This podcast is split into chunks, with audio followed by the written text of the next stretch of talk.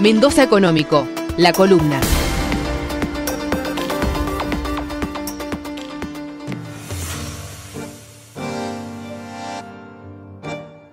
Hay momentos en los que una parte de la sociedad argentina se comporta como terratenientes del estanciero o los famosos financistas del tablero del Monopoly.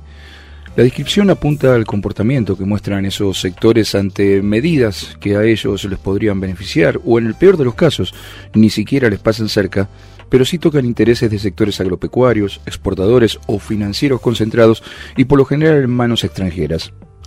Esos colectivos, que por lo general están integrados por una parte significativa de las clases medias urbanas, reaccionan como si fueran titulares de extensos campos ganaderos o hectáreas importantes de soja o de maíz. La decisión de cerrar una parte de las exportaciones de carne por 30 días es una nueva muestra de esos comportamientos agitados por ciertos sectores mediáticos y políticos. Sin embargo, es difícil encontrar en los espacios dedicados a agitar eh, indignaciones una explicación de alguna de las razones de por qué se llega a este conflicto. A comienzos de esta semana que termina, en Radio Andina contamos uno de los génesis del problema y ante el pedido de muchos oyentes, que si bien no lo solemos hacer, retomamos en este espacio profundizando la explicación en un contexto donde los errores de comunicación del gobierno nacional se vuelven a ser fuertes. Quizás lo primero que haya que aclarar para entender que el conflicto no es económico o de producción, sino político y de disputas de poder y de la renta, como también explicamos hace unos días en la columna de Sitio Andino, es que el gobierno finalmente terminó cerrando por 30 días solamente la exportación de carnes a China, uno de los orígenes de este problema. La resolución del cierre temporal dejó en pie las tradicionales exportaciones de carne argentina, o sea, la cuota americana y europea, esa que representa aproximadamente el 7% del total del mercado de la carne, mientras que el restante 93 años A se consumía en el mercado interno. La explosión de las exportaciones a China fue la que llevó a exportar aproximadamente el 30% de la producción de carne argentina, aunque los datos, a la luz de lo que contaremos, no terminan de ser del todo fiables. La aparición del gigante asiático y su novedosa vocación por la eh, carne vacuna cambió el mercado. Esa historia con la que crecimos de que nosotros nos comíamos carne barata porque nos almorzábamos y cenábamos las partes de la vaca que no se exportaban cambió de repente. Si bien la historia nunca fue exactamente cierta, lo que sí es cierto es que aparecieron los chinos y se llevan hasta los ojos de la vaca. El mercado de China demanda carne que antes de la exportación no requería, carne con hueso y de baja calidad, que no es la carne que se exporta a Estados Unidos o la cuota Hilton, y cuando se acaba siguen llevando lo que encuentran en el camino. En ese contexto, la demanda china se puede cumplir desde cualquier frigorífico o hasta de frigoríficos fantasmas, al contrario de la cuota Hilton americana, que tiene estrictos estándares de control y habilitación para los establecimientos donde se faena y se envasan sus exportaciones. Ante el crecimiento de la demanda de carne de baja calidad y sin demasiados requerimientos, aparecieron de repente una serie de nuevos jugadores y operadores en el mercado, muchos de ellos a través de empresas y sociedades recientemente conformadas, sin establecimiento, que lo que hacían o hacen era comprar vacas en Liniers, llevarlas a un frigorífico de terceros, faenar y subirlas al barco. Tan informales o fuera del negocio tradicional estos jugadores que además hicieron de la subfacturación y la triangulación de las exportaciones un elemento común. La diferencia la ingresaban vía Uruguay o en el Blue o en el contado con liquid, recibiendo 140 pesos por dólar, multiplicando sus ganancias astronómicamente por sobre las de cualquier exportador por derecha. Según contó el colega Raúl de la Torre el viernes, solo el último jueves, con los controles cruzados que viene realizando la FIP junto al Ministerio de Agricultura, se le retiró eh, la licencia para exportar a cinco frigoríficos que no solo no contaban con instalaciones, sino que en al menos dos casos habían declarado un domicilio falso. Esto se suma a las casi 40 sanciones que ya había establecido la Administración Federal a otros tantos frigoríficos y exportadores por irregularidades de diversos tipos, incluida la subfacturación de las exportaciones. Entre enero y marzo, la FIP detectó cerca de mil operaciones irregulares, ya sea por quién eran los actores, el precio o las cantidades, lo que llevó a fijar valores de referencia. Se establecieron casos donde la diferencia entre esos valores y lo facturado superaba el 500%. La aparición de estos elementos cuasi piratas en este juego es un punto central en la historia de exportación de las carnes a China y se convirtió entonces en un negocio de una ganancia exorbitante para personajes que ni siquiera tienen capital comprometido, porque como decíamos van a Liniers, compran las vacas, las llevan a un frigorífico y de allí las suben al barco, truchando además una parte importante de la factura de exportación. Para que se entienda más fácil y muy parecido a lo que un trasladista de vino hace, compra la uva, la lleva a una bodega, elabora y después vende el vino. No hace falta explicar en Mendoza las rugosidades que suele tener ese mercado. El crecimiento de este modelo fue exponencial en apenas 4 o 5 años y explica el salto de las exportaciones de carne del 7 al 30%. Tanto creció el negocio que frigoríficos medianos o grandes armaron alguna sociedad paralela o comenzaron a alquilarle parte de sus instalaciones a los aventureros. Estas explosiones también tienen explicaciones, o cómplices, como por ejemplo el proceso de desregulación sin parangón y que fue casi puerta de entrada al delito que llevó adelante el gobierno anterior. El desarrollo del nuevo mercado y modalidad fue tal que estos nobles exportadores comenzaron a demandar cada vez más hacienda, ofreciendo precios fuera de toda lógica y en efectivo para hacerse de las vacas, ya sea en lineales o en la tranquera de los campos, tirando entonces todos los valores para arriba, no importa cuál fuera la calidad del animal el desarrollo de los precios impulsado fundamentalmente por el furor exportador, eh, los envíos al exterior crecieron 279% desde 2015, mientras el mercado interno caía de 58,6 kilos por, per cápita a 43,7 kilos, también marcaron precios de referencia en el mercado interno. La tonelada de carne de la cuota Hilton tiene un valor de 10 mil dólares. Basta ver el kilo de lomo en una carnicería para notar que el acompañamiento es perfecto. Lo mismo pasa con la carne con hueso y los cortes del asado. El kilo sale a China entre 6 y 8 dólares, otro espejo perfecto del precio del asado en el mostrador. Sin embargo, al igual que casi todas las economías regionales, el productor sigue siendo el más perjudicado. Ese kilo que sale al mercado internacional y llega al mostrador argentino dolarizado, al productor se le abona en unos 200 pesos en promedio. Una vez más, las ganancias quedan en intermediarios, frigoríficos, etcétera, y toda esa larga cadena que muchas veces es difícil de descifrar. Aumentar la producción en este marco de demanda china tampoco parece ser la solución, ya que el mercado asiático por su tamaño y consumo de alimentos es una aspiradora sin fin. Más producís, más te compran, por lo que el problema es infinito. La ganadería argentina está en condiciones de elevar rápidamente su producción, aumentando el índice de destete que hoy está apenas en el 60%. Pero si vemos los números, desde el 2015 a 2019 se registra un incremento del stock ganadero del 4,9% y de un 14,5% en las faenas, llegando a los 13,9 millones de kilos por año. Conclusión, el aumento de la producción ni fue al mercado interno ni bajó los precios en el mostrador. Todo lo absorbió la demanda internacional y empujó los precios internos para arriba. Las negociaciones de la mesa ganadera con el Consejo Agroalimentario Argentino comenzaron este jueves y podrían encontrar algún punto de consenso en esta semana que se inicia. Por de pronto las dos partes están de acuerdo en algo.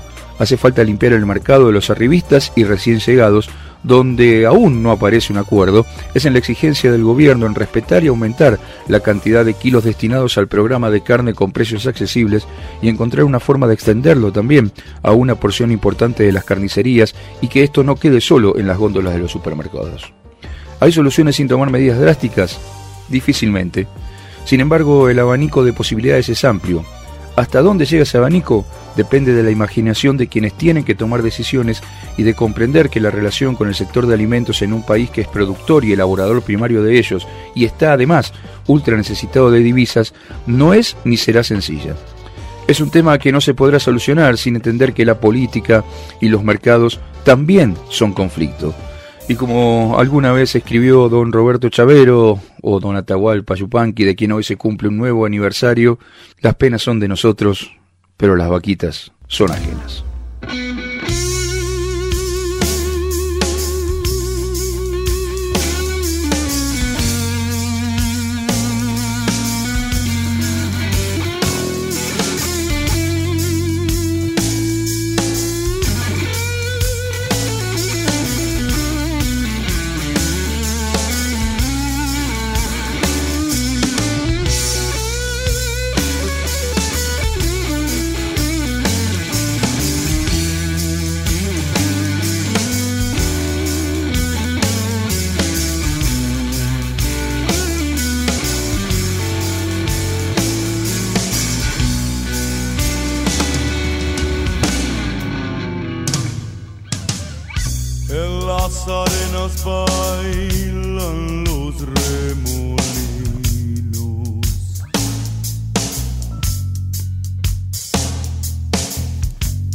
Sol juega en el brillo del pedregal.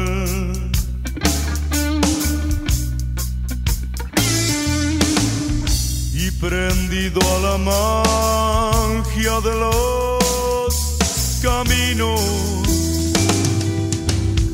el arriero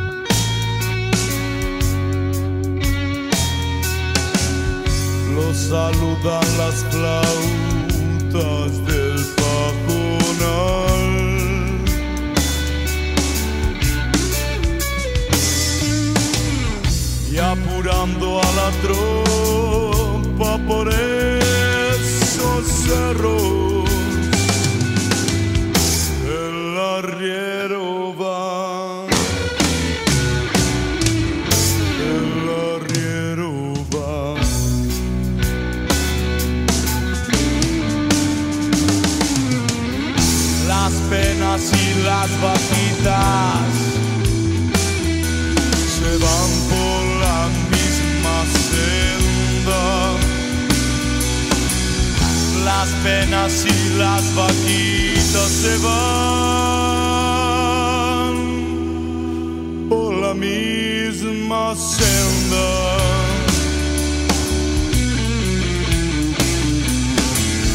Las penas son de nosotros, las vaquitas son ajenas.